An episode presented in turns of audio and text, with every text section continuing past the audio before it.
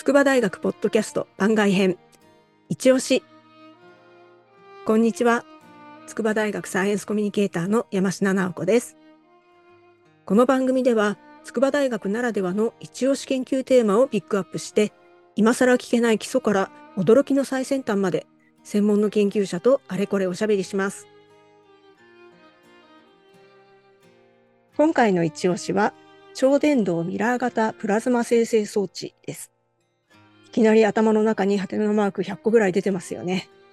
究極的には核融合の実現に貢献する研究をするための新しい装置ということで去年筑波大学に設置されたものなんですけれどもとにかく密度が高くて長持ちするプラズマを作るっていうのがポイントだそうです。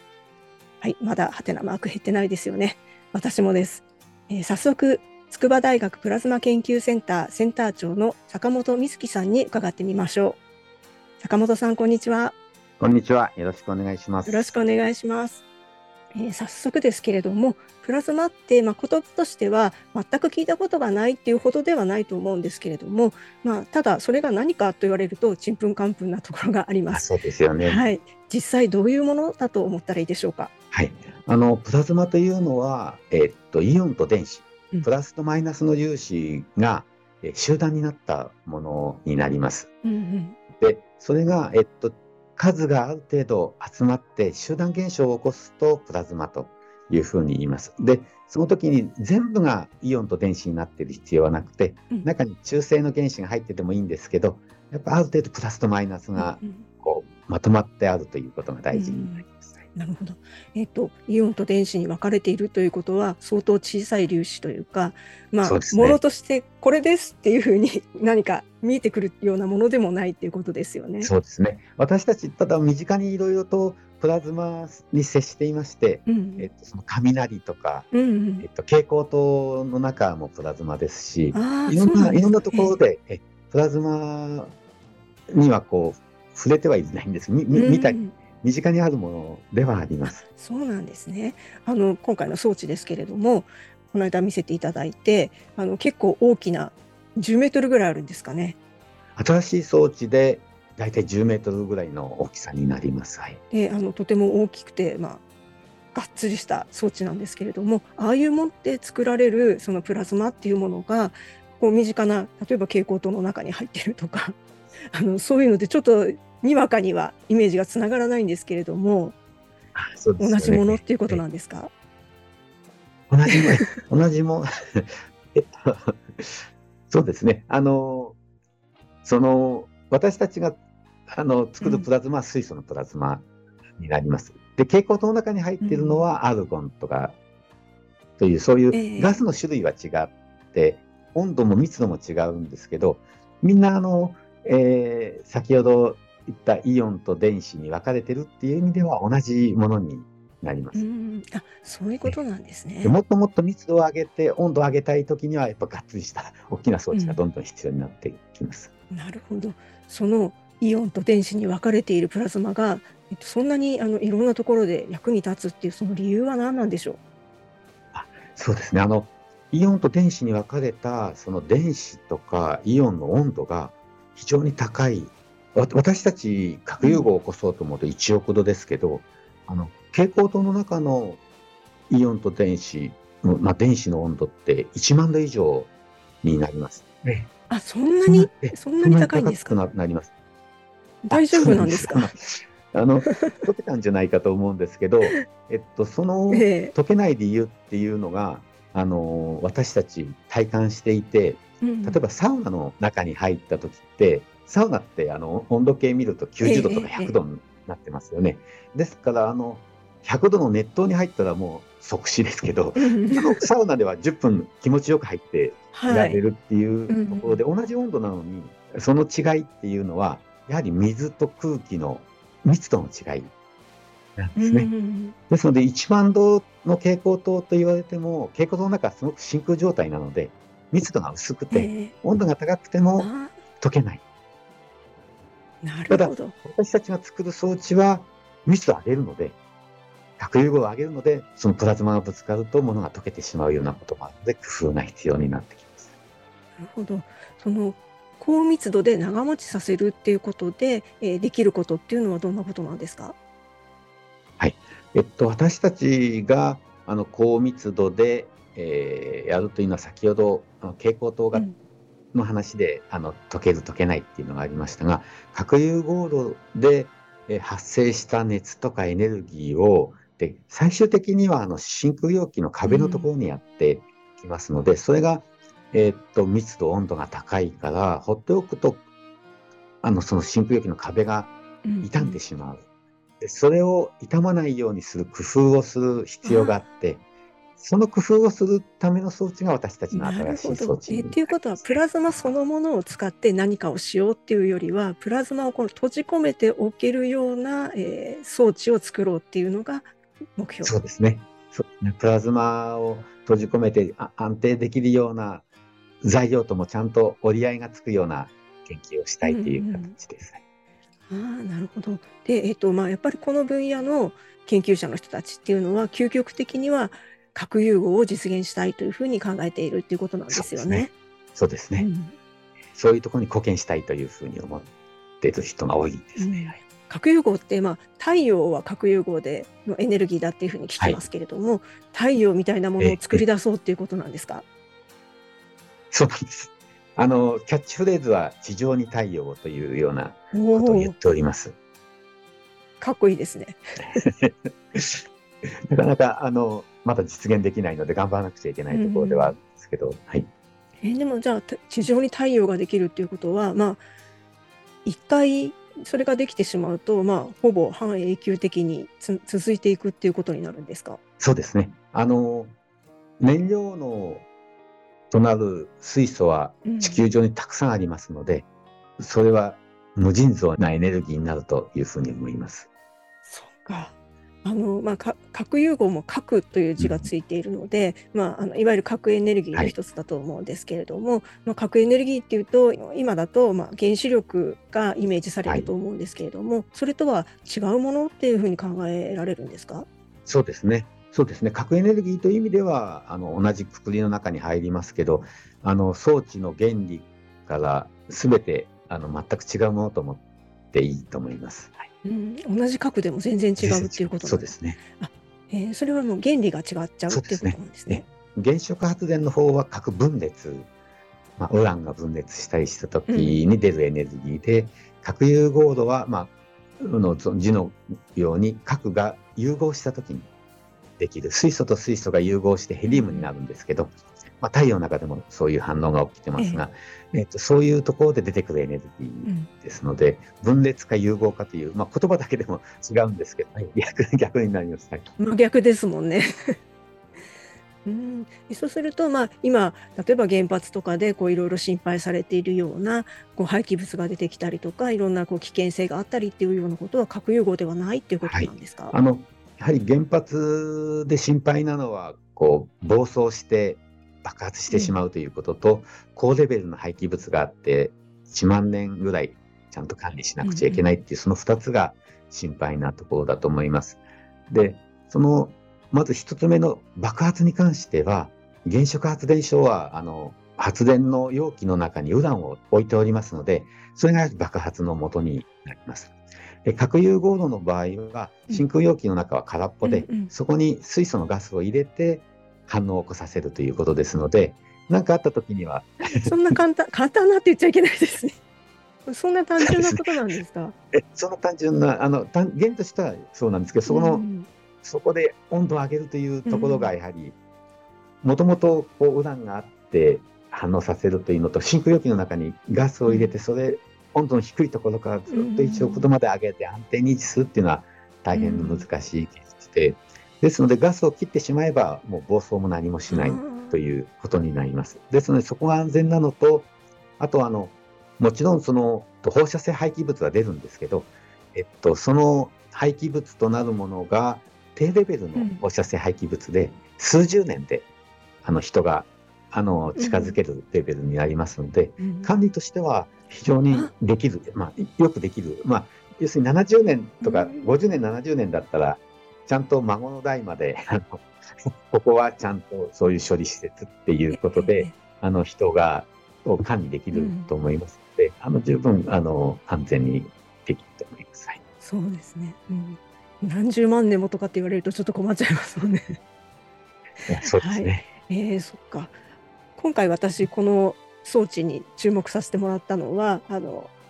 ファーストプラズマが出ましたっていうニュースを聞いたので ちょっと、えー、聞いてみようかなと思ったんですけれども。ありがとうございます。ファーストプラズマってまた新しい言葉が出てきましたがあのファーストっていうのは何か意味があるんですか、はい、ファーストっていうのはあの、まあ、最初のっていう意味です、はい、第一ということですから、えっと、新しい装置を作って、うん、最初にプラズマをつけたという意味で、えー、そのファーストプラズマと。で、それは1回しかないですよね。ね。あの 2, 2, 回目になっちゃう、もう次になっちゃうと、もうファーストプラズマじゃないので、うん、やはり最初のがついたっていうことで、うんうん、え非常にこう価値と意義があるかなと思って、あのちょっとこう広報させてもらいました。で、ファーストプラズマがつくということは、えうん、装置が健全に全部できたということにもつながりますので、うんうんうん、装置を、その超電導コイルを作って、真空容器を作って、いろんな装置を組み上げていって、ま、真空ポンプもつけてっていうことが全てが整った時にファーストプラズマがつきますので、そういう意味でファーストプラズマがついたってことは装置の完成して、それが全て健全に動いたっていうことにもつながると思ってます。はいじゃあセンター中大喜びっていう感じですか？そうですね。そうですね。あのみんなであの写真撮ったりしましたけど、あのスマホで撮ろうと思うと、あの超電導コイルの磁場で、うん、あのスマホの画面が真っ黒くなってしまって、どうなっちゃったのかなとね、えー、なんでこうなんでこんなことになったんだと思って。えー、あの装置から離れると また元に戻るんですけど、うん、あんまちょっと嬉しくなってプラズマの方に近づいていった、えー、スマホの画面が真っ黒くなってしまいました。えー、あじゃあプラズマってあの装置から漏れ出たりしてるっていうプラズマは真空容器の中にあるんですけど、そのイオンと電子を、あの閉じ込めておくためにあの磁場を使うんですね。あその磁場を作るのが超電導コイルで、はいはい、でその磁場は漏れてきます。うん、そうか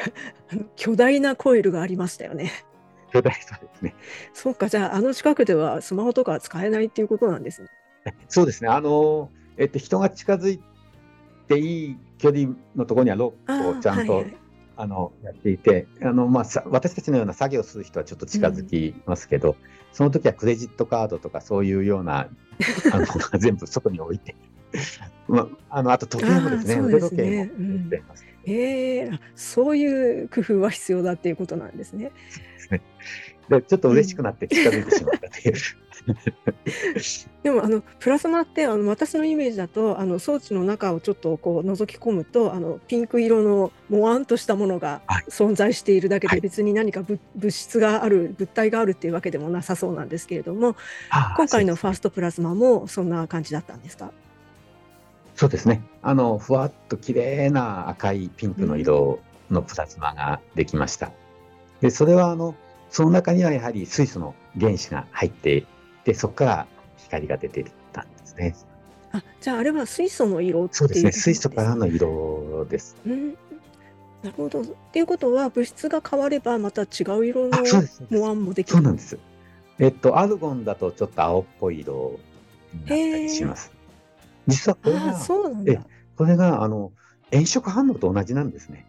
えー、あのガスバーナーでピッてやる？ピッてやってあのカルシウムとか、えー、とか何色？色変わりますよね。よく受験の時に一生懸命覚えた はい、はい、あのあれと同じです。あれやっぱ、えー、あの色も種類によって色が変わるのと同じでプラズマもガスを変えるとまたそれに沿った色が出てくる。はあ、そうなんですか。なんかちょっと可愛いですね。ああ、なるほど。あの、ちょっと私が思っていたプラズマのイメージがだいぶ柔らかくなってきました。か。で、まあ、この装置を使ってこれからガシガシ研究をしていこうっていうことなんですよね。そうですね。ガンガンやっていこうと思います。えっと、この装置は、まあ、あの、プラズマの装置としては、えっと、比較的小さい感じもするんですけれども、そうですね。どんなもんなんですか？そうですね。核融合を起こさせるそのフランスで今作っているイーターと呼ばれる装置は、もう高さが十数メートル20メートル近くあるんでもう巨大ですか？ら、うん、それに比べるともう可愛い感じですけど、ねうん、他の大学でも直線型の装置がありますが、うん、それに比べるとかなり大規模な形です。ちょうど中間ぐらいなそうなるのかなっていうふうに思います。核融合を起こさせるような研究をしている装置に比べれば小さいけど、えっと、いろんな他の大学でやっているような直線型のやはり同じような研究をしているところに比べればかなり大きな装置。私たち超電導のコイルを使っているので磁場が強いということと、えっと、そこの、え加熱する装置もありますので、そういった大学の規模としては大きな装置になっていると思います。まあ、大学の規模としてはあのプラズマ研究センター自体がすごく大きいっていうか、まあ、あの本当物理的にも大きいですし。そうです。装置も大きいですか。そうですよね。うん。まあ、今回のあの装置を入れるためにあの場所を作らなければいけなかったと思うんですけれども、はい、あのそれは割と簡単にできたことなんですか？それはですね、ご質問で、あの今あの私たちの実験棟にはあのガンマ10 PDX と呼ばれるあのもう40年ぐらい前からあのにできた装置がありまして、それは当時そその直線型の装置を使って核融合を起こさせる装置。で、その装置ができた後に、次の計画として、同じような装置をもう一個作って、直線をつなげるという、もう一個作ってつなげるという計画があったそうなんです。えー、それは超巨大ですね。超巨大の、本当に今のもともとある装置は全長27メートルですので、それと同じものをもう一個つなげて、うんうん、まあ、50メーター級にしようという計画があったんですけど、えー、えっと、その後その計画は建物だけ建てて、装置を作るところまで行かずに終わってしまったらしいんです。ええ、ですので、そこにその装置を置くスペースがあったというのが、私たちにとっては非常にそれはちょうどいい幸いで、あのやはり装置を作りたくても場所がしっかりないとですね、あの建物ないといけないので、それは先輩たちというか、OB の方たちの計画のあの残りを引き継げたということでよかったかなと思います。あのその2つつなげようとしていたっていうのはこういう装置って大きければ大きいほどいいってことなんですか？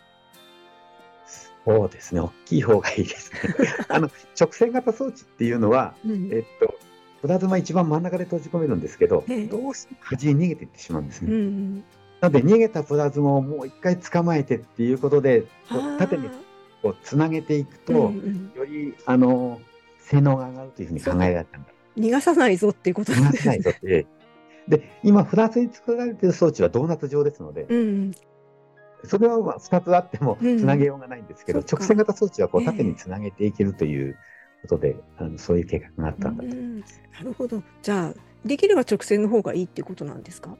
いや、えー、っと、プラズマの温度密度を上げていく性能という意味では、ドーナツ状の方が今は、うん、あのいいいいですね。それで今、うん、あのそういうドーナツ状のプラズマができていますが、直線型装置はどうしても端に逃げていくというところを抑えなくちゃいけないっていうことがありました。うん、ただ、発想の転換をして、その端に逃げていくプラズマをうまく使えば、うん、ドーナツ状から逃げてくるプラズマをこう模擬できるんではないかと。いうことで、ドーナツ状のプラズマで今一番問題となっているこう核融合を起こして、出てきた熱のエネルギーをどう受け止めていくのかっていう研究が、うん、私たちは直線型のプラズマなのでもともとそれが逃げてきますのでそれをうまく使ってやることで貢献できるというふうにちょっと発想転換しました。なるほど。じゃあ今回のあの新しい装置は、まあ、どちらかというとコンパクトな感じもしますけれどもあのそれでも十分に、まあ、研究には役立つ。そうですね。そうです、はい。うん、これはいろんな大学の人とか、まあ、海外の人なんかも使えたりするんですか？そうですね。あの、えっと、私たち共同研究、全国共同研究をやっておりますので、うん、えー、そういう形で申し込んでいただいた方に使っていただいたり、うん、あと、海外も、あの、やはり同じような研究されている方がいるので、えー、うん、そういう共同研究も、えー、していこうと思っております。あのいろんな人たちがあそこに寄ってたかってやってくるっていう、ね。どんどんやってきてほしいですね。いいですね。でもまあいろんな人来ちゃうとあの自分たちの研究がなかなか進まなかったりもするんですか？そうですね。そうですね。そこは折り合いをつけながら、ただ、うん、やっぱあのみんなでやって貢献していくというのがより早く核融合実現につながると思いますので。うんみんなでやっていきたいですね。はい、うん、なるほど。じゃあこれで核融合にまた一歩近づいたっていうことですね。はい、一歩近づけたいということで。は いはい、ありがとうございます。えー、それではあ最後になりますけれども、この研究についてもっと知りたいとか、まあ、自分も将来研究してみたいと思った人に向けて何かメッセージがありましたらお願いします。はい。あの皆さん今エネルギーの問題って興味あると思いますので、えそのため解決に貢献できるものとして核融合エネルギーというものがありますので、えー、ぜひあのそういう研究をしてみたいという方はえー、筑波大学のホームページを見て、えー、ぜひ私たちと一緒に研究をしてください。あの、お待ちしております。あの、その核融合だけじゃなくてもいいです。あの、ぜひエネルギー、これから大切なんだっていうことを、えー、考えてくれる機会になればいいなと思います。どうもありがとうございます。ありがとうございました。筑波大学プラズマ研究センターセンター長の坂本美月さんでした。ということで、今回ご紹介した研究についてもっと知りたいという方は、筑波大学プラズマ研究センターのホームページもぜひご覧くださいね。番組概要の方にリンクを載せておきます。蛍光灯にも核融合にもプラズマってちょっと怪しげにも聞こえますけれども、水や空気をきれいにしたり、がん治療にも使われたり、実はいろんなところでプラズマが活躍しているんです。イオンと電子の集合と言われてもピンときませんが、すごい力があるんですね。頭の中のハテナマーク、少しは減ったでしょうか。筑波大学ポッドキャスト番外編、一押し。筑波大学サイエンスコミュニケーターの山科直子がお送りしました。それではまた。